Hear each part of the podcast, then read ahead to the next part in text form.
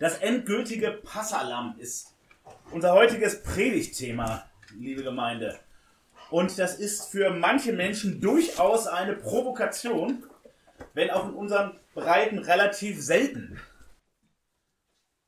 Denn Passa wird bis heute, Pessach, Passa wird bis heute gefeiert.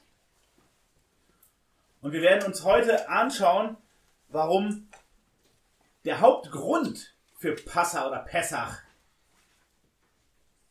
vorbei ist.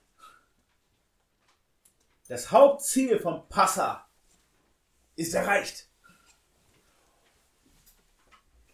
Wir werden uns anschauen, was ist das Passalam und werden erkennen, was für eine Brücke es da gibt. Eine ganz direkte Brücke vom Passalam, wir haben das eben gehört, Ägypten kurz vor dem Auszug, zum Abendmahl. Wir feiern heute das erste Mal hier in dieser Gemeinschaft Abendmahl miteinander. Und wir werden heute uns nochmal vor Augen führen, wie hängt das Ganze zusammen. Also das geschlachtete Lamm oder die geschlachteten Lämmer in Ägypten kurz vor dem Auszug und das Abendmahl, was wir heute feiern. Das ist sozusagen unser Flugplan für heute. Was hat das miteinander zu tun? Wir haben eben 2. Mose 12 äh, gelesen bzw. gehört. Wir haben gesehen, in, in was für einem Zusammenhang steht das Ganze. Ich, ich möchte es nochmal in Erinnerung rufen. Also, Gott hatte den Mose berufen, um sein Volk aus der Knechtschaft, aus der Sklaverei in Ägypten rauszuführen. Weg ins gelobte Land. Und der Pharao wollte es nicht. Und Gott schickte Plagen und zeigte damit vor allem, wer er ist. Er zeigte seine Macht damit. Und macht, machte dem, dem Pharao sichtbar, mit wem er sich anlegte. Dass es nicht einfach nur ein Sprecher seiner Sklaven war, sondern dass er den lebendigen Gott als Gegenüber hatte.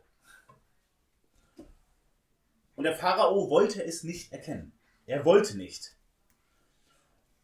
Und der letzte Schritt, die letzte Plage war dann der Tod der Erstgeburt. Das heißt, alle, alles, was männlich ist, was zuerst geboren war, wir haben es gelesen, vom Menschen bis zum Vieh, das sollte in einer Nacht sterben. Als ganz krasses Zeichen Gottes, was er für eine Macht hat und wie ernst er es meint. Israel sollte nicht unter diesen Fluch kommen, sollte nicht von dieser Plage getroffen werden. Die Erstgeborenen der Israeliten sollten nicht sterben, sollten bewahrt bleiben. Damit sollte auch sichtbar sein, Israel steht unter Gottes Schutz. Und ähm, Gott gibt Israel sehr detaillierte Anleitungen, wie das Ganze nun äh, funktionieren soll. Wir sehen, Gott ist Gott. Er hätte einfach sagen können, Israel ist verschont davon. Fertig. Und er hat es anders gemacht. Er hat Israel klare Vorschriften gegeben, wie sie ihre Häuser schützen vor dem Todesengel, der umgehen wird. Und dazu nötig, wie wir eben gehört haben, ein Passalam für jede Familie. Und wir lesen dir die Bedingungen, also lass uns doch mal in den Text reinschauen. 2. Mose 12, Vers 5. Wie soll das Lamm denn beschaffen sein? Wir wissen, es gab verschiedene Vorschriften für Opfertiere, aber noch nicht zu diesem Zeitpunkt.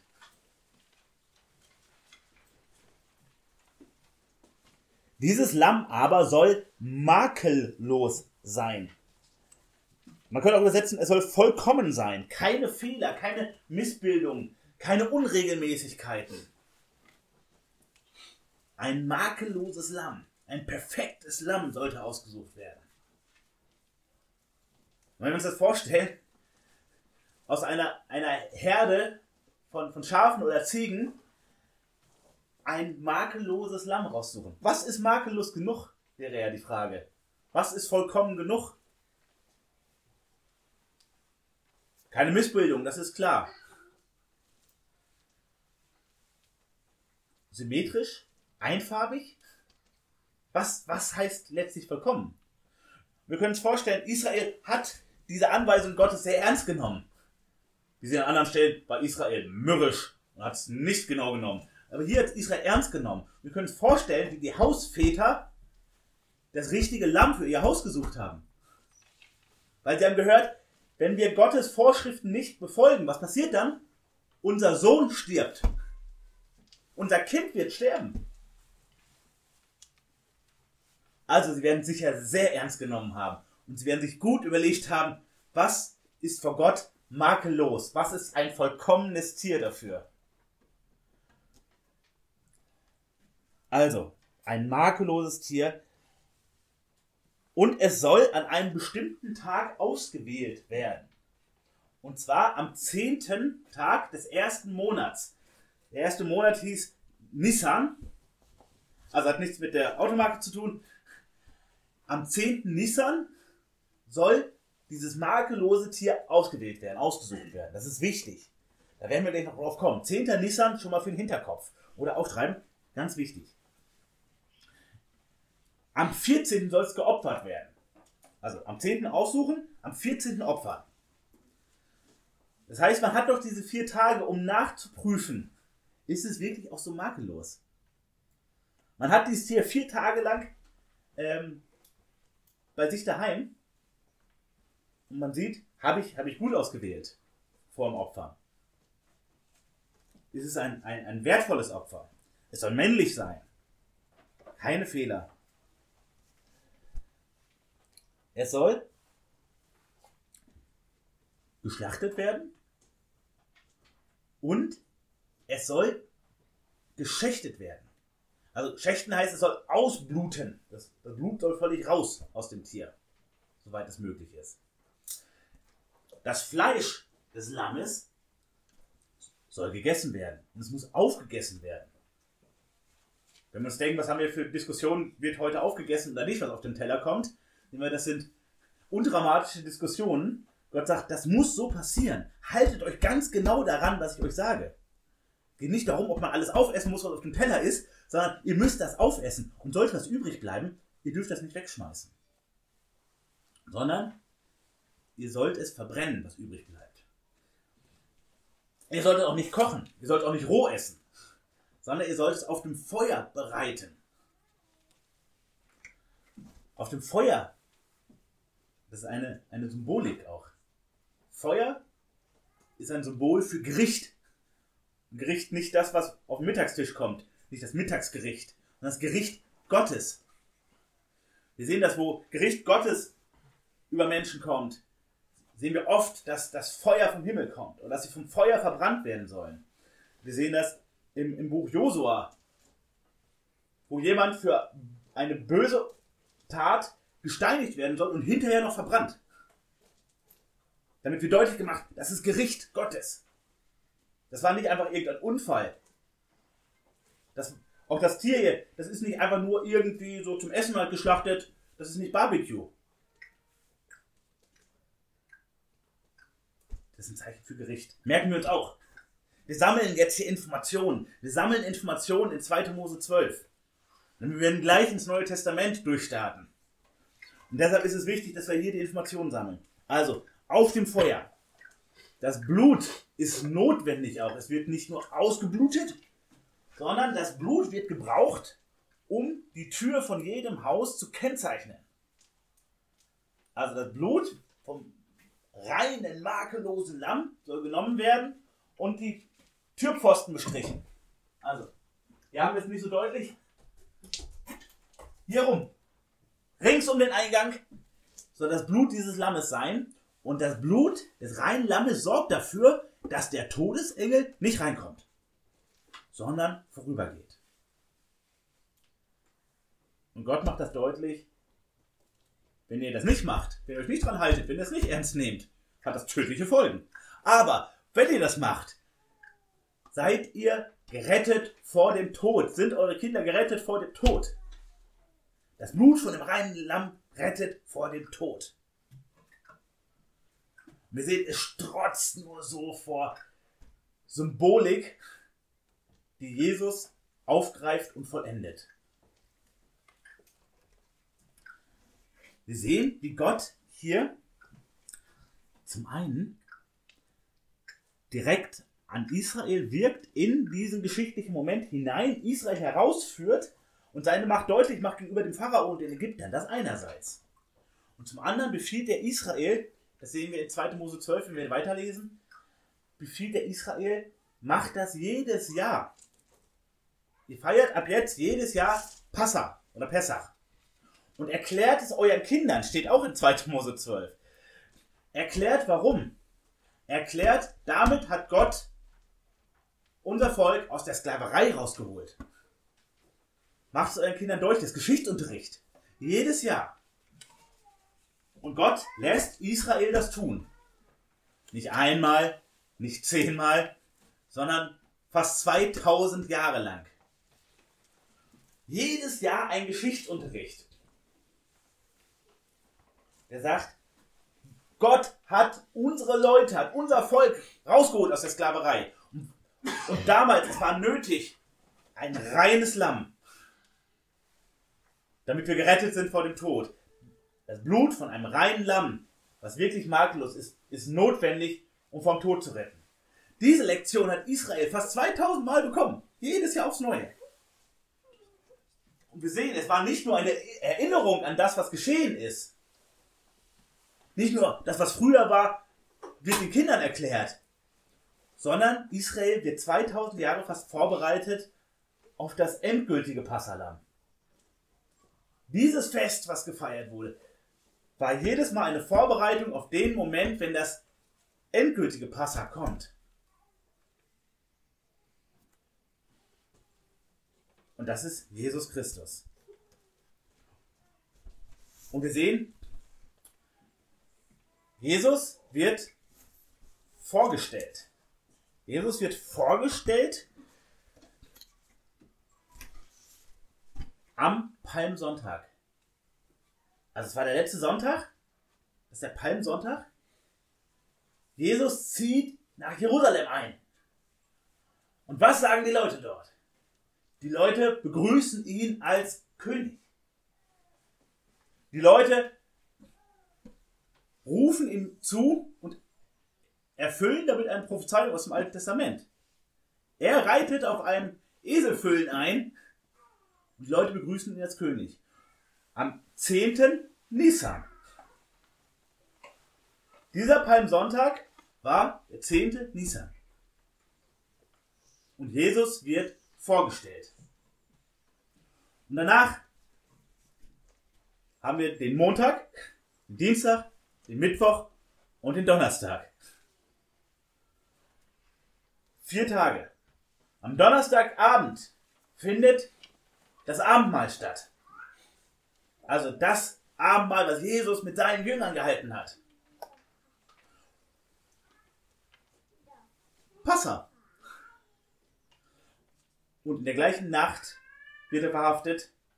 Am nächsten Tag wird er geschlachtet. Das Lamm Gottes wird geschlachtet. Das ist Karfreitag. Vier Tage lang passiert aber was?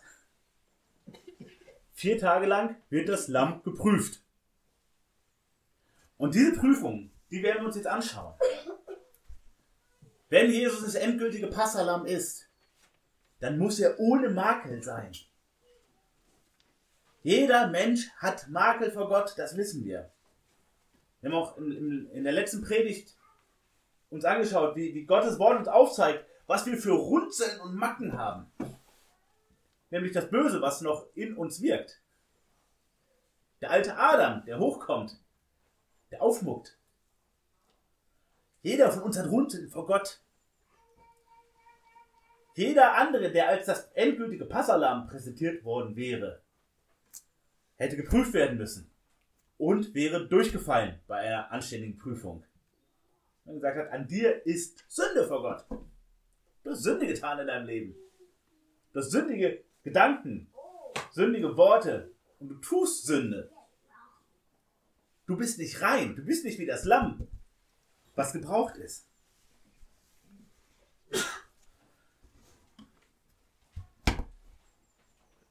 Also, am Palmsonntag zieht Jesus ein. wir haben hier immer Textauszüge abgedruckt. Unser Gottesdienstzettel hätte nicht ausgereicht für unseren ganzen Predigtext, weil wir ein, äh, uns heute einen Überblick verschaffen müssen über diese Prüfung. Ähm, aber wir haben aus, aus jedem Bereich einen äh, Teiltext auch abgedruckt. Und wir starten gleich mit der ersten Prüfung in Markus 11.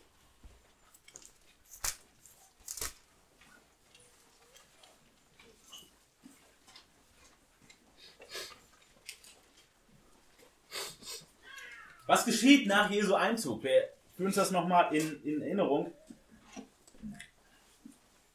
Die zweite Tempelreinigung geschieht. Die Geschichte mit dem unfruchtbaren Feigenbaum geschieht. Und dann beginnt eine vierfache Prüfung. Vier Prüfungen,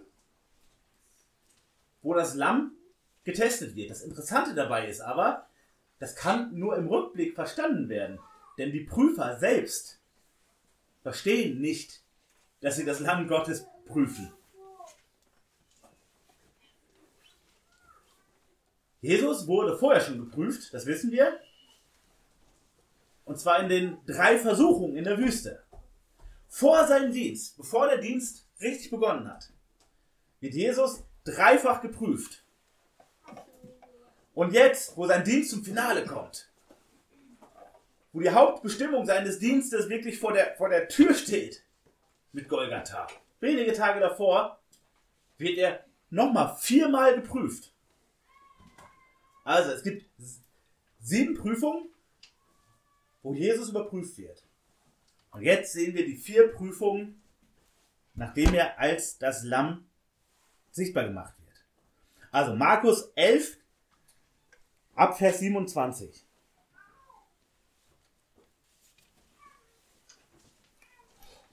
Und sie kamen wiederum nach Jerusalem. Und als er im Tempel umherging, traten die obersten Priester und die Schriftgelehrten und die Ältesten zu ihm und sprachen zu ihm, in welcher Vollmacht tust du dies? Und wer hat dir diese Vollmacht gegeben, dies zu tun? Soweit erst einmal. Wir sehen, sie stellen die entscheidende Frage. In was für einer Vollmacht tut Jesus das, was er tut?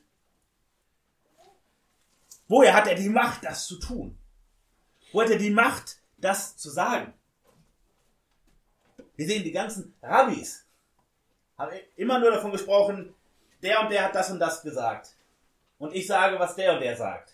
Und Jesus sagt, ich aber sage euch, er spricht in echter Vollmacht. Und da gibt es letztlich nur zwei Möglichkeiten. Entweder Jesus ist ein völlig größenwahnsinniger Gotteslästerer. Weil wenn er so spricht, wie er spricht, wenn er so handelt, wie er gehandelt hat, und er ist nicht Gott und er ist nicht Gottes Sohn, dann wäre er größenwahnsinnig und würde, würde Gott lästern. Ganz eindeutig. Oder das, was er von sich selber sagt. Und was seine Jünger langsam begreifen. Er ist Gottes Sohn. In welcher Vollmacht tust du das? In Gottes Vollmacht oder in der des Teufels? Mehr Optionen gibt es hier nicht. Also, das ist die entscheidende Frage. Wenn wir Jesus nachfolgen, als einem schlauen Religionslehrer, als jemand, der vor langer Zeit mal gelebt hat und viel Gutes gesagt hat, tolle Ideen hatte, dann hilft uns das letztlich nicht weiter. Das bringt nichts. Wenn wir Jesus als einen Bibellehrer betrachten. Wenn wir ihm dann nachfolgen und sagen, was machen wir denn eigentlich? Jemand, der vor ewigen Zeiten gelebt hat, der ein paar schlaue Sachen gesagt hat, den kann ich doch heute nicht nachfolgen. Das ist geradezu abstrus. Er lebt in anderen Zeiten, in einer anderen Gesellschaft, an Kultur, es war doch alles anders. Wieso soll ich so einem Menschen nachfolgen? Wenn er nur ein Mensch war, dann sollten wir ihm nicht nachfolgen. In welcher Vollmacht tust du das? Das ist die entscheidende Frage. Aber wir sehen hier, es war keine Interessensfrage, sondern sie wollten ihn provozieren.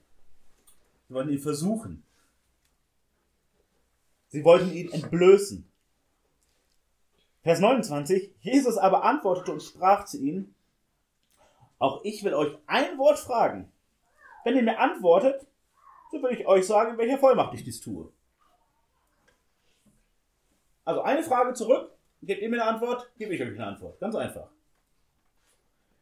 War die Taufe des Johannes vom Himmel oder von Menschen? Antwortet mir. Und sie überlegten bei sich selbst und sprachen, wenn wir sagen vom Himmel, so wird er fragen, warum habt ihr ihm dann nicht geglaubt? Wenn wir aber sagen von Menschen, da fürchteten sie das Volk, denn alle meinen, dass Johannes wirklich ein Prophet gewesen sei. Also, sie sind wirklich in der Zwickmühle.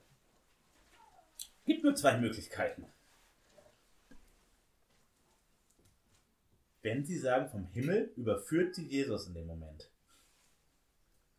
Nein. Wenn ihr das wirklich glaubt, dass die Taufe von Johannes vom Himmel war, und ihr habt ignoriert, ihr habt ignoriert, was von Gott gekommen ist. Ihr habt Gottes Boten ignoriert und auch noch gescholten. Das können wir nicht sagen. Aber was haben sie dabei? Menschenfurcht. Menschenfurcht. Die andere Option wäre, sagen, nee, das, das ist nicht so. Das war einfach nur irgendein Verrückter in der Wüste. Haben sie auch Menschenfurcht? Was sagt das Volk? Noch das ist eine ganz klassische Situation. Denn es gibt nur schwarz oder weiß hier. Sie wollten von Jesus nur schwarz oder weiß. Aber Jesus lässt sie aus dieser Nummer auch nicht raus. Das ist übrigens die Situation, in die wir unsere Mitmenschen bringen, wenn wir sie zu einer Predigt bringen. Wenn wir ihnen ein gutes Traktat geben, wenn wir ihnen das Evangelium erklären. Weil spätestens ab dem Zeitpunkt können sie nicht mehr neutral sein. Sie meinen das vielleicht noch so, naja, ich bin jetzt nicht so gegen Jesus, aber ich bin so nicht so für Jesus. Und Jesus macht deutlich, so eine Schweizposition gibt es nicht im Glauben. Wenn du die Wahrheit gehört hast, musst du Position beziehen. Es geht nur Ja oder Nein. Und es gibt auch kein Ja, aber. Ja oder Nein. Also machen wir uns bewusst, wo wir Menschen mit Gottes Wort und mit seinem Evangelium konfrontieren, nehmen wir ihnen die Ausfluchtmöglichkeit auch. Also für Menschen ist es gemütlicher, wenn sie Wahrheit noch nicht gehört haben. Sie haben so Vermutungen über Gott, über sein Werk und sein Wesen. Aber sobald wir ihnen die Fakten sagen, müssen sie Stellung beziehen. Nicht uns gegenüber. Uns gegenüber können sie noch die Schweiz geben. Aber Gott gegenüber. Gott schaut auf ihr Herz. Und Gott fordert hier in dieser Situation genau das Gleiche. Also was ist nun der, der vor mir war, der mich angekündigt hat, der mein Kommen vorbereitet hat? Das steht ja alles zwischen den Zeilen. War das einfach nur irgendein Mensch? War das irgendein Sektenführer? Irgendein Spinner? Oder war der von Gott geführt? War es einer, den Gott dahingestellt hat? Beides hat Konsequenzen. Wenn es nur ein Sektenspinner ist, dann müsst ihr klar Position beziehen. Das ist wichtig. Ihr seid doch hier die, die geistlichen Leiter. Müsst klar Position beziehen. Aber wenn es vom Himmel ist, wie könnt ihr es ignorieren? Wie könnt ihr sogar noch dagegen Front machen? Ja, und sie, sie versuchen es mit der Schweiz. In Vers 33. Und sie antworteten Jesus und sprachen, wir wissen es nicht. Eine glatte Lüge. Eine glatte Lüge. Wir wissen es nicht.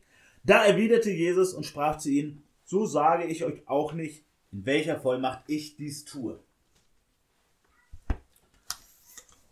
Das mag banal erscheinen. Man sagen, ja, Jesus hat, hat hervorragend gekontert. Das war strategisch und rhetorisch klasse. Ja, das stimmt auch. Aber es ist auch unglaublich dramatisch. Denn wir sehen hier, dass Gott mit ihnen nicht mehr spricht. Sie wollen keine Position beziehen und Gott spricht mit ihnen nicht. Sie stehen Gott gegenüber, fragen nach seiner Vollmacht. Sie erkennen ihn nicht und sie haben ihm nichts mehr zu sagen und er ihnen auch nicht mehr. Das ist die, die dramatischste Situation, in die ein Mensch letztlich kommen kann. Dass er gegenüber Gottes Ruf schweigt und dann kann es passieren, dass irgendwann Gott auch schweigt. Das Gute ist, dass wir das nicht erkennen können. Das heißt, dass wir immer an den Leuten dranbleiben sollen. Aber wir sehen das wie beim Pharao, dessen Herz irgendwann verhärtet war. Und die Tür war zu. Ich habe es eben so, so spaßhaft hier gesagt. Das ist das Schlimmste, was einem Mensch passieren kann. Die Tür ist offen und Gott ruft. Aber Gott ist auch ein Gentleman. Und es gibt auch den Moment, wo die Tür zugemacht wird. Zum Glück sehen wir das nicht, können wir nicht hineinblicken in die Situation unseres Gegenübers. Deshalb sollen wir dranbleiben, ihnen die Wahrheit zu sagen. Sie wollen Jesus nicht antworten und Jesus antwortet ihnen auch nicht. Er hat ihnen nichts mehr zu sagen. Sie wollen ihn in eine Falle locken und sind selbst völlig entblößt. Sie sind nicht geistlich aufrichtig, nicht, nicht mal innerhalb ihres eigenen Systems. Ne? Sie heucheln hier rum und ducken sich weg. Im Paralleltext in, in Markus 11 äh, Quatsch, Entschuldigung. Hier in Markus 11 ist ja gleich der Paralleltext. Zweimal wird gesagt, antwortet mir. Es kommt keine Antwort. Auch da, die Tür ist offen. Jesus gibt ihm eine Steilvorlage. Sagt, ja, du hast recht, das ist vom Himmel. Dann hätte er weitergefragt. Hätte er weitergefragt, er ihn dran. Und sie machen sich letztlich selbst die Türe zu. Aber die erste Prüfung ist bestanden. Das Lamm ist als fehlerlos geprüft. Erste Prüfung. Keine Missbildung, keine Runzeln, keine Unebenheit. Erste Prüfung. Die zweite Prüfung finden wir, wir schauen uns den Paralleltext an in Matthäus 22. Wir dürfen heute viel Bibel blättern.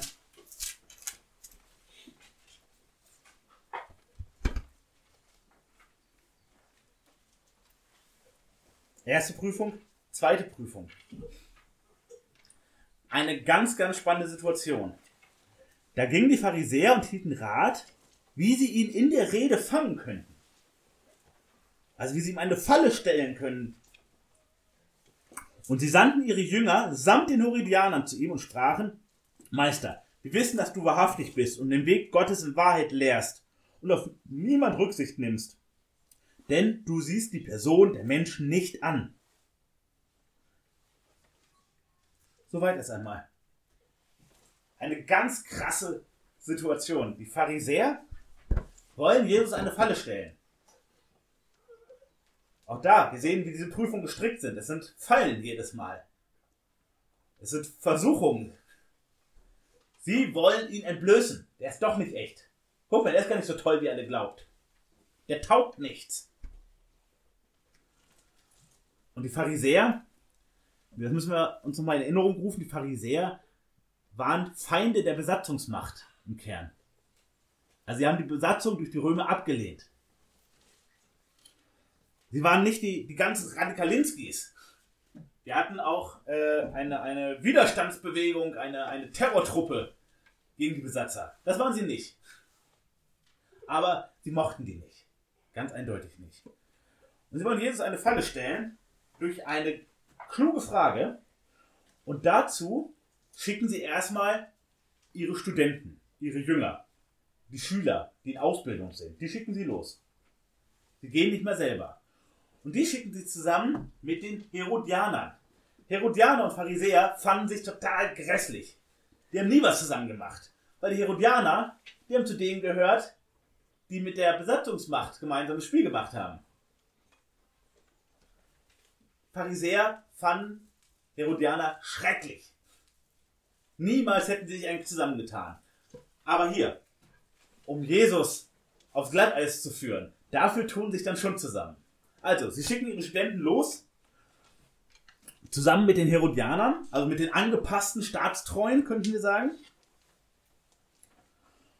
Und sie sagen, Meister, wir wissen, dass du wahrhaftig bist und den Weg Gottes Wahrheit lehrst und auf niemand Rücksicht nimmst, denn du siehst die Person des Menschen nicht an. Und damit reden sie sich Selbstgericht? Weil wer ist das, den sie hier beschrieben haben? Kein Mensch ist so. Nochmal. Du bist wahrhaftig, also du bist absolut echt. Und du lehrst den Weg Gottes in Wahrheit. Also du sagst genau, was Gott will. Das lehrst du anderen. Genau das Richtige von Gott. Und du nimmst auf niemand Rücksicht, denn du hast keine Menschenfurcht. Jeder Mensch hat Menschenfurcht. Jeder von uns hat Menschenfurcht. Diese Beschreibung trifft auf genau einen zu. Auf Christus. Auf Gott selbst. Sie sagen letztlich damit, du bist Gott. Du bist der Heiland. Das sagen sie eigentlich. Aber das Krasse ist, sie kapieren es selber nicht, was sie dort sagen. Sie reden sich selbst Gericht. Tatsächlich schleimen sie ihm die Hucke voll. Die schleimen so gut sie nur können. Sie wollen nicht nur sagen, du bist total supi-dupi, du bist genau der Richtige, du bist so klasse, jetzt beantworte uns meine Frage. Das ist das, was sie eigentlich sagen wollten. Sie wollten eigentlich einen guten Eindruck machen, in der Hoffnung, Jesus zu verwirren. Aber das, was sie sagen, das ist, du bist ohne Fehler. Du hast keine Angst vor Menschen. Du sagst genau das, was Gott will. Krass. Selbstgericht geredet. Noch bevor sie ihre Frage überhaupt angebracht haben. So, und sie haben sich das ganz schlau überlegt. Sagen, also unsere Pharisäer-Studenten, die schicken wir dahin. Weil wenn Jesus A sagt, dann sagen die, oh, du bist so, du bist ein Gauner. Und wenn der B antwortet, dann sind die Herodianer da. Sehen wir jetzt gleich in der Frage. Sagen, oh, Verbrecher. Pass auf. Darum sage uns, was meinst du? Ist es erlaubt, dem Kaiser die Steuer zu geben oder nicht? Also, der Kaiser, der letztlich dafür gesorgt hat, dass wir besetzt sind, dass Israel nicht selbst regiert wird. Die Fremden, die unser Land besetzt haben, der Chef von denen, der will Steuern haben. Jesus, ist es denn richtig, dem, der Israel unterjocht, Steuern zu zahlen? Das ist nämlich die Frage. Und wenn Jesus jetzt Ja sagt, dann sagen die Pharisäer, ah, oh, siehst du, dieser Jesus, das ist nämlich so einer, der macht mit den Römern gemeinsame Sache. Der sagt auch, zahlt den Römern Steuern. Das ist so total angepasster. Der gehört gar nicht zu uns Juden. Volksverräter.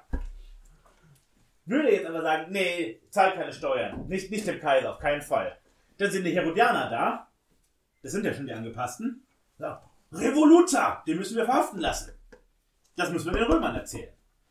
Also menschlich könnte man jetzt sagen, gar nicht so schlecht erstmal der Plan. Sagt Jesus, A, hasst Israel ihn? Das hoffen die zumindest. Sagt Jesus B, kommt er in den Knast. Das ist die Idee. Zangengriff, ne? Egal was er macht, wir kriegen ihn. Da aber Jesus ihre Bosheit erkannte, sprach er. Ihr Heuchler, was versucht ihr mich? So ein schicker Plan, so schön geschleimt, alles so gut durchdacht.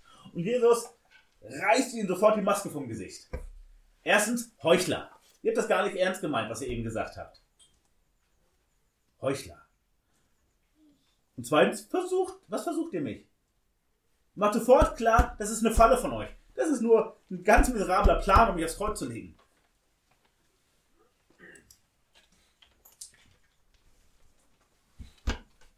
Das ist extrem gut. Denn das macht Jesus nicht nur bei denen, die ihn versuchen wollen. Das macht Jesus ganz liebevoll auch bei uns. Jesus zeigt uns unsere wahren Motive auf. Da wo auch wir, ja, im schlimmsten Fall religiös heucheln, aber im Normalfall angepasst sind, aber nicht mit dem Herzen dabei. Wo wir äußerlich das Richtige tun, aber aus den falschen Motiven. Da zeigt Jesus uns auch auf, wo wir tatsächlich stehen. Noch entscheidender hier, die, die gegen ihn sind, die werden offenbart von ihm. Die, die Christenheit verfolgen, die werden offenbart von ihm selber, was ihre wahre Gesinnung ist. Und Jesus hätte ja aufhören können. Er hätte ja nicht weiter antworten müssen. Er sagt, ihr seid Heuchler und das war nur ein ganz mieser Trick von euch. Auf Wiedersehen. Und nicht mal das hätte er tun müssen. Was muss Gott uns antworten? Erst recht, wenn wir mit bösen Absichten zu ihm kommen. Muss er überhaupt gar nicht. Wir sehen, Jesus antwortet hier trotzdem. Er sagt, zeig mir die Steuermünze. Da reichten sie ihm einen Denar. Genial. Absolut genial. Weil er zeigt, hat einer von euch übrigens hier eine Steuermünze gerade zur Hand? Und wer hat die Steuermünze in der, in der Tasche? Nur derjenige, der auch Steuern zahlt. Weil das war ja nicht allgemeine Währung, das war nicht wie Euro oder so, sondern es waren Münzen, die hat man sich extra gekauft, um die Steuern zu bezahlen. Wer so eine Münze auf Tasche hat, das ist ein Steuerzahler, ganz eindeutig. Hätten sie alle gesagt, oh nee, wir haben keine Steuermünzen. Aha, also ihr zahlt schon mal alle keine Steuern. Hätte er nicht mehr sagen müssen. Dadurch, dass ihm jemand die Münze reicht, ist klar, du bist schon ein Steuerzahler. Du hast die Frage für dich ja schon mal beantwortet. Also, er lässt sich eine Münze geben. Und er spricht zu ihnen, wessen ist dieses Bild und die Aufschrift? Also, wer ist das hier drauf auf dieser Münze? Wer ist das? Sie antworten ihm des Kaisers. Da spricht er zu ihnen, so gebt dem Kaiser, was des Kaisers ist. Und Gott, was Gottes ist. Jesus macht an diesem Punkt schon ganz, ganz deutlich ein wichtiges Prinzip. Mit das Prinzip von zwei Reichen. Das Prinzip, dass wir Himmelsbürger sind, wenn wir zu Jesus gehören. Das heißt, wir gehören zu einem Reich, was im Himmel ist. Und zugleich sind wir hier im Weltreich, im Reich dieser Welt. Und so sind wir in einer ganz besonderen Spannung. Wir haben unsere erste Staatsbürgerschaft im Himmel sind aber hier in einem anderen Reich als Repräsentanten unserer Heimat. Man kann das ein bisschen vergleichen mit Diplomaten, die in einem anderen Land sind, ihre Heimat repräsentieren und sich anpassen müssen, dort wo sie sind. Aber die erste und letzte Loyalität gehört ihrer Heimat. Das ist schnell zusammengefasst das, was Jesus hier sagt. Er sagt, Wer ist da drauf? Der Kaiser ist da drauf. Ja, wenn der Kaiser drauf ist, dann gebt ihm doch seine Münze. Aber auf, was hat das mit Gottes Reich zu tun? Als sie das hörten, verwunderten sie sich und sie ließen ab von ihm und gingen davon. Also, so einen tollen Plan gemacht, so eine übelst heikle Koalition geschmiedet. Wenn das rauskommt, dürfen die sich sicher viel anhören von ihren Zeitgenossen. Ihr Pharisäer macht also mit den Herodianern jetzt gemeinsame Sache. Ähm, also po politisch höchst heikel. Und sind richtig auf die Nase gefallen. Jesus hat nicht nur offenbart, dass sie heucheln, nicht nur offenbart, was sie wirklich vorhatten, sondern auch offenbart, wo sie in dieser Frage stehen. Zweite Prüfung. Noch kein Makel gefunden am Land. Menschlich waren die Chancen hervorragend hier. Zangengriff, super. Makellos. Wir schauen uns an die nächste Prüfung. Und die finden wir in Markus 12. Wir können uns das anschauen, wenn wir die verschiedenen Paralleltexte uns anschauen, diese Prüfung eine nach der anderen geschieht. Wir wechseln hier nur die Evangelien weil die Beschreibungen unterschiedlich äh, detailliert sind. Wir wollen natürlich immer den detailliertesten Bericht zu den einzelnen Prüfungen haben. Aber es passiert ziemlich direkt nacheinander. Also Markus 12 ab Vers 18. Und es kamen Sadduzäer zu ihm, die sagten, äh, die sagen, es gebe keine Auferstehung. Und sie fragten ihn und sprachen, Meister, Mose hat uns geschrieben, wenn jemand des Bruder stirbt und eine Frau hinterlässt, aber keine Kinder, so soll es, äh, so soll sein Bruder dessen Frau nehmen und seinem Bruder Nachkommen erwecken. Nun waren da sieben Brüder. Der erste nahm eine Frau und er starb und hinterließ keine Nachkommen. Da nahm sie der zweite und er starb und auch er hinterließ keine Nachkommen und der dritte ebenso. Und es nahmen sie alle sieben und hinterließen keine Nachkommen. Als letzte von allen starb auch die Frau. In der Auferstehung nun, wenn sie auferstehen, wessen Frau wird sie sein? Denn alle sieben haben sie eine Frau gehabt. So. Die Sadduzäer waren eine Truppe, wir können sagen, ein bisschen die Vorläufer unserer modernen Theologen. Ähm, sie hielten sich für ziemlich, ziemlich fromm und ziemlich intellektuell, also für so ganz besonders pfiffig. Ähm, aber sie hielten Gottes schriftliche Offenbarung, also sie hielten die Bibel, soweit es sie damals schon gab, ähm, nicht für völlig real, nur in Teil.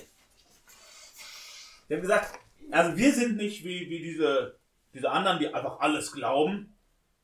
Wir glauben nur die Mosebücher. Den Rest nicht. Also Propheten glauben wir nicht, Psalmen glauben wir nicht. Das ist nicht authentisch. Nur Mosebücher. Und damit hielten sie sich für besonders schlau. Ähm, der Text sagte schon, sie glauben nicht an die Auferstehung, sie glauben nicht an Engel, sie glauben nicht an Geister. Das gibt's alles nicht. Und wir sehen, es sind im Prinzip halt so ähnlich wie unsere äh, Bibelkritiker der, der heutigen Zeit. Sie halten sich für besonders intellektuell, auch für besonders fromm. Und sie entscheiden, was glaubwürdig ist und was nicht. Wo die Bibel recht hat und wo nicht. Ähm, sie waren ziemlich geprägte von ihrer Zeit, also von dieser ganzen griechischen Welt. Ähm, sie waren Führer des Volkes. Sie waren nämlich mit den Hohepriestern zusammen der Hohe Rat. Also diese Bibelkritiker waren ganz weit oben in der, in der Kirchenpolitik und in der Volkspolitik. Ähm, und sie waren so die Vornehmen und die Reichen des Volkes. Also ähm, die, die schon etwas Kohle hatten. Und sie waren bekannt dafür, dass sie sich solche Fragen ausdenken. Das war jetzt nichts Außergewöhnliches. Die Pharisäer waren total genervt von den Sadduzäern, weil die dauernd sich irgendwelche Pharisäer gegriffen haben und mit ihren ausgedachten Geschichten ihnen zeigen wollten, oh ihr Pharisäer, ihr habt, ihr habt gar keine Ahnung von der Bibel. Ihr wisst überhaupt gar nicht, was los ist. Und da dachten sich immer solche Geschichten für aus. Also, sag mal, mein Bester, wie ist das eigentlich? So, daraus haben die sich dauernd ein Späßchen gemacht. Ähm, die Pharisäer vorzuführen. Und die, die Pharisäer mochten sie daher auch nicht besonders.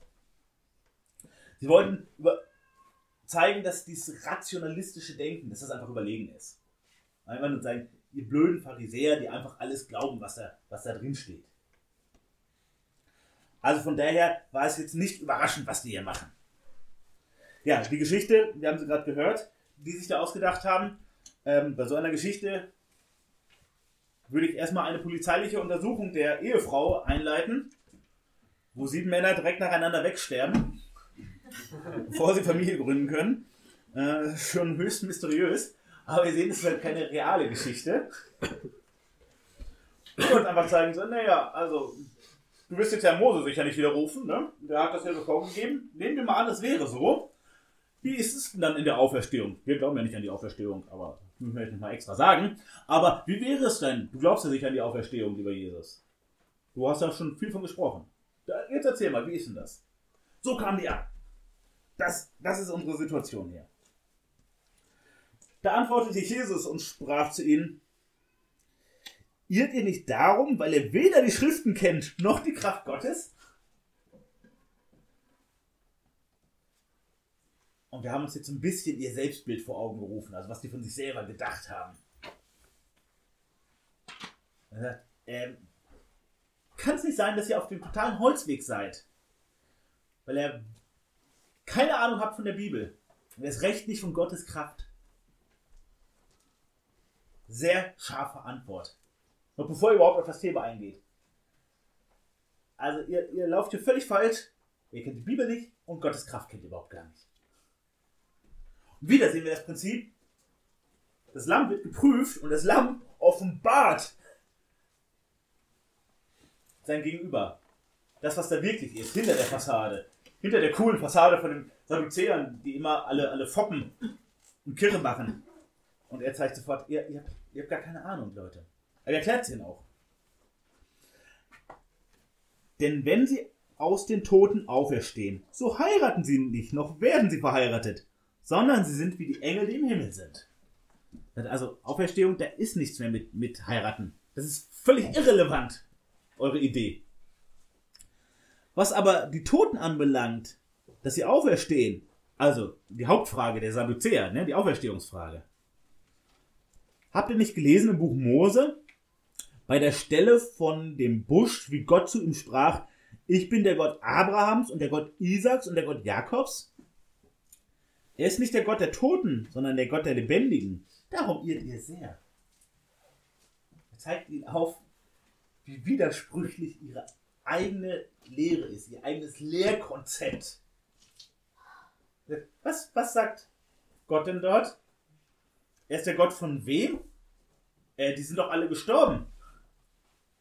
Was bedeutet das? Dann ist Gott also ein Gott der Toten oder was? Bin ihr nicht auferstehen. Er zeigt ihnen anhand ihrer eigenen Lehre auf. Er versucht sie gar nicht zu überzeugen von den Propheten und von den Psalmen, sondern er zeigt ihnen mit den Schriften, auf die sie ja alles bauen. Mosebücher only. Zeigt ihnen, guck mal, widersprecht euch, wenn ihr wirklich auf die Schrift baut. In jedem Teil der Schrift ist es aufzufinden. Das macht er deutlich damit. Er macht deutlich den Grund ihrer Irrtümer. Er macht deutlich ihre Unkenntnis der Schrift. Er macht deutlich ihre Unkenntnis von der Kraft Gottes. Und er macht auch deutlich, egal wie intellektuell ihr daherkommt, ihr seid nicht geistlich weise. Ihr seid nicht geistlich weise. Im Paralleltext, diesmal wirklich, Lukas 20, bestätigen mehrere Schriftgelehrte Jesus gleich da drin. Da sehen wir, die waren sicher auch schon ziemlich genervt von den Sadduzäern. Weil ja, ganz genau, recht hat er, recht hat er. Also, Jesus benutzt diese Offensivwaffe, die Authentizität der Mosebücher. Und es ist vorbei.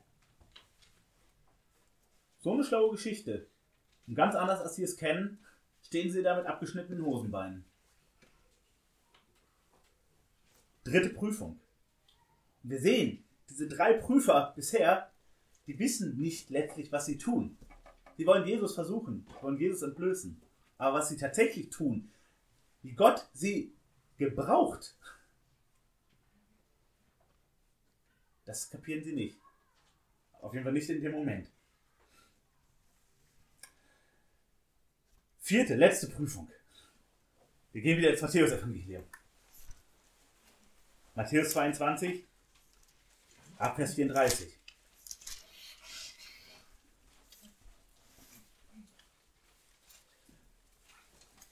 Als nun die Pharisäer hörten, dass er den Sadduzäern den Mund gestopft hatte, versammelten sie sich. Die werden sich sicher gefreut haben. Endlich haben die Sadduzäer auch was abgekriegt, diese Hochnäsigen. Also.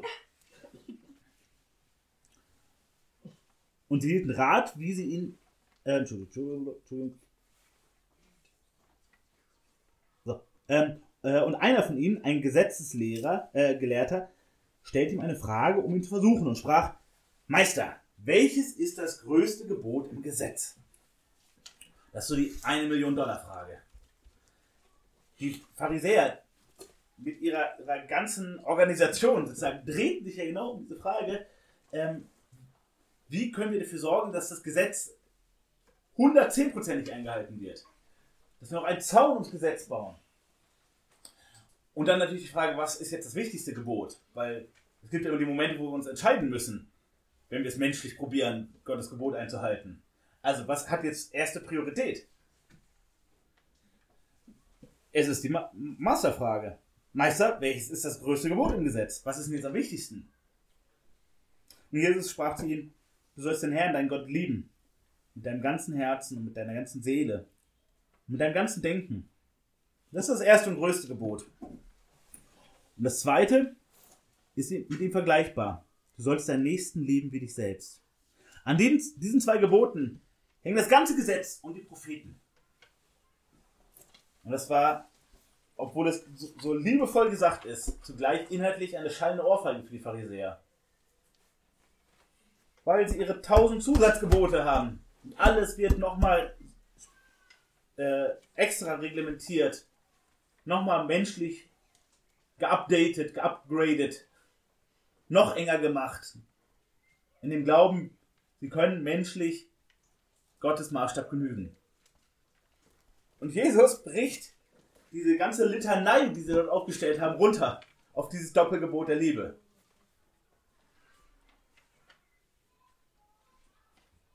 Du sollst den Herrn, dein Gott, lieben mit deinem ganzen Herzen, mit deiner ganzen Seele und mit deinem ganzen Denken und deinen Nächsten wie dich selbst. Das steht nicht in den zehn Geboten in dieser Form. Und da sehen wir wieder Jesu Vollmacht. Dieses Doppelgebot der Liebe, das beinhaltet das ganze Gesetz. Wenn wir das tun, halten wir das ganze Gesetz ein, das ganze Gebot halten wir ein, wenn wir das tun. Und der natürliche Mensch tut genau das Gegenteil. Und der alte Adam, mit dem wir immer noch zu kämpfen haben, fordert genau das Gegenteil. Kümmere dich um dich selbst. Hör auf dein Herz. Du weißt selbst, was richtig ist. Kümmere dich erstmal um deine Sachen. Das ist das natürliche Programm, was wir drauf haben. Jeder Mensch. Ich, ich, mich, meiner. Wir kennen das. Und das, was Jesus hier sagt, ist genau das Gegenteil. Wir müssen aufhören, uns um uns selbst zu drehen. Und zuerst auf Gott schauen. Und unser Leben ihm hingeben. Und dann da sagt er sogar, das ist gleichgestellt. Diene deinem Nächsten. Liebe deinen Nächsten. Tu deinem Mitmenschen gut.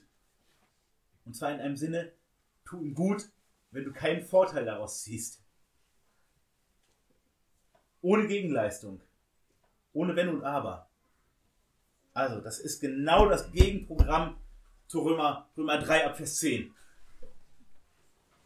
Ihr kennt diese Auflistung, wo gesagt wird, die ist der, der natürliche Mensch, er fragt nicht nach Gott. Er hat, er hat Gift unter, seinen, äh, unter seiner Zunge. Er ist bösartig. Er ist bereit zum Mord und allen üblen Sachen. So ist der natürliche Mensch. Er kümmert sich nur um seinen Krams. Und Jesus sagt hier genau das Gegenteil. Liebe Gott und liebe deinen Nächsten. Das war die vierte Prüfung. Das war die vierte Prüfung. Und nur Jesus konnte diese vierte Prüfung so bestehen. Nur er konnte so in Vollmacht reden. Jeder andere hätte Diskussionen angefangen, welches der Gebote nun an erster Stelle zu stehen hat und warum. Jesus braucht das nicht. Das Lamm ist vielfach geprüft. Und jetzt dreht Jesus einmal den Spieß um. Und das ist gleich der Text, den wir hier drunter finden. Und jetzt fragt er sie mal was. Die Pharisäer sind versammelt. Jetzt fragt er sie mal was und sprach, was denkt ihr von dem Christus? Also Christus fragt die religiösen Führer, was haltet ihr von dem Christus? Was denkt ihr von dem? Wessen Sohn ist er? Sie sagt zu ihm, David. Er spricht zu ihnen, wieso nennt ihn denn David im Geist Herr, in der er spricht, der Herr hat zu meinem Herrn gesagt, setze dich zu meiner Rechten, bis ich deine Feinde hinlege als Schemel für deine Füße. Wenn also David ihn Herr nennt, wie kann er denn sein Sohn sein? Und niemand konnte ihm ein Wort erwidern. Auch getraute sich von jenem Tag an niemand mehr, ihn zu fragen. Das ist das Ende der großen Fragestunde.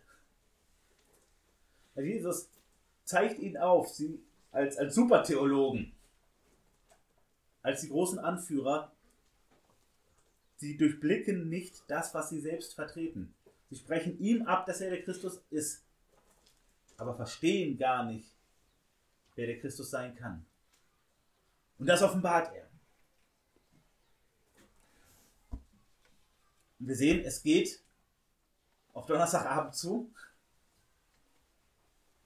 Von der Vorstellung des endgültigen Passalams bis zur Schlachtung vier Prüfungen. Und alle sind bestanden. Nochmal, Israel hat fast 2000 Mal diese Geschichtsstunde mitgemacht, nämlich das Passafest. Israel hat fast 2000 Mal gelernt. Es braucht ein, ein völlig reines, fehlerloses Lamm. Wir müssen uns völlig eins machen mit ihm. Ja, das muss völlig gegessen werden. Wir müssen es völlig mit ihm eins machen. Wir brauchen das Blut von dem reinen Lamm, weil nur das rettet uns vom Tod. Sonst nichts. Nur das. Haben die fast 2000 Mal gelernt. Und vor allem, sie wissen, das Lamm muss geschlachtet werden. Was sonst ist das andere nicht möglich. Und das steht kurz bevor. Das steht kurz bevor. Das endgültige Passa. Und das heißt, dieser Vorbereitungsunterricht findet das letzte Mal statt, genau in diesem Jahr. Als seine Jünger für das Abendmahl, was dann am Donnerstagabend gefeiert wird, noch alles besorgen gehen, kämen sie am, Tempelberg vorbei. Und aus der Tempelanlage fließt ein Bach. Ein Bach aus mehreren hunderttausend Litern Blutwasser. Warum? Weil alle Israeliten bringen das Lamm für ihr Haus vorbei und lassen das begucken im Tempel, ob das auch rein genug ist. Ob das makellos ist. Die sind immer noch in der Übungssitzung. Bringen das dahin, dann wird es ja geschlachtet. Und das ganze Blut wird mit Wasser durch Kanäle den Berg runtergespült. Krass. Einen Tag später wird das Lamm Gottes, Jesus, geschlachtet. Und sie gehen an dem Abend hier noch vorbei und es fließt das Blut wie seit über tausend Jahren diesen Berg runter. Es braucht immer wieder Blut. Und nicht nur an Passa. Sie gehen da immer wieder vorbei und es wird geopfert. Jeden Tag wird geopfert. Und es fließt Blut und es fließt Blut. Warum? Weil die Menschen so böse sind. Und sie bringen immer neue Opfer, es werden immer neue Tiere geopfert, aber sie sind niemals fertig. Niemals vollständig. Trotz des ganzen Bluts, trotz der ganzen Tiere. ist Es nie fertig. Warum? Weil die Menschen böse bleiben. Weil die Menschen Sünder bleiben. Und jetzt, an diesem Vorabend vom Karfreitag, an diesem Vorabend von Golgatha, passiert das letzte Mal Passa so, wie es geschehen soll, als die große Lektion. Und seine Jünger, als sie vorbeigehen, verstehen es, soweit wir wissen, noch nicht. Sie verstehen noch nicht wirklich den Umfang von dem, was dort geschieht. Und dann Matthäus 26. Wir sehen, wir haben heute große, große Sprünge gemacht. Matthäus 26.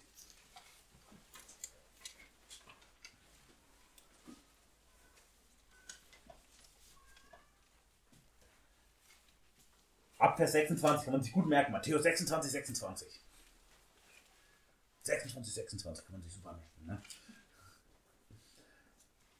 Da setzt Jesus das Abendmahl ein, was wir auch heute feiern werden.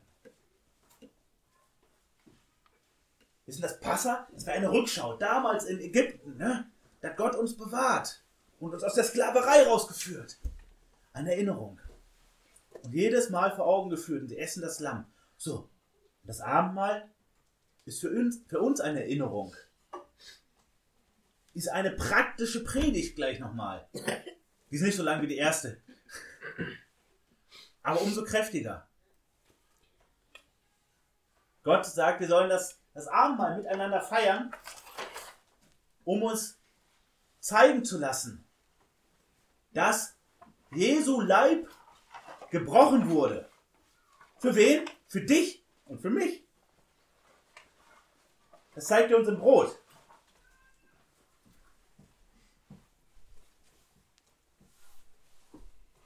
Und Jesus sagt, wir, wir sollen den Wein trinken, um uns daran zu erinnern, dass das Blut von Gottes Lamm geflossen ist,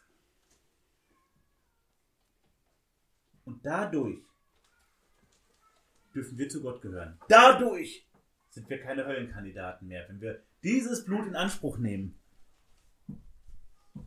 Dadurch dürfen wir zu Gott Vater sagen. Dadurch ist alles anders. Und er sagt, Brot oder Wein für sich machen nichts. Das ist einfach nur Brot. Das ist einfach nur Wein. Aber nehmt dieses Abendmahl zusammen ein und erinnert euch daran. Was hat Gott getan? Er hat seinen geliebten Sohn geopfert für dich und für mich. Damit wir leben können, hat er den geopfert.